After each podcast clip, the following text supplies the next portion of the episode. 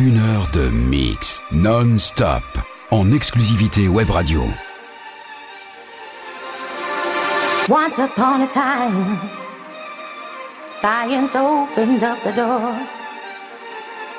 We would feed the hungry feel till they couldn't eat no more.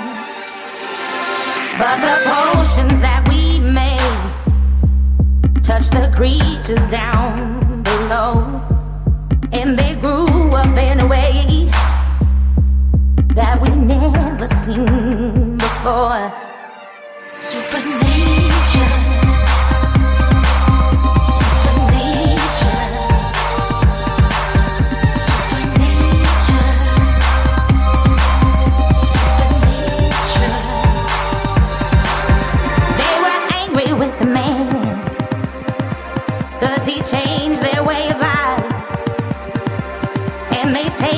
Sweet revenge as they trample through the night for a hundred miles or more.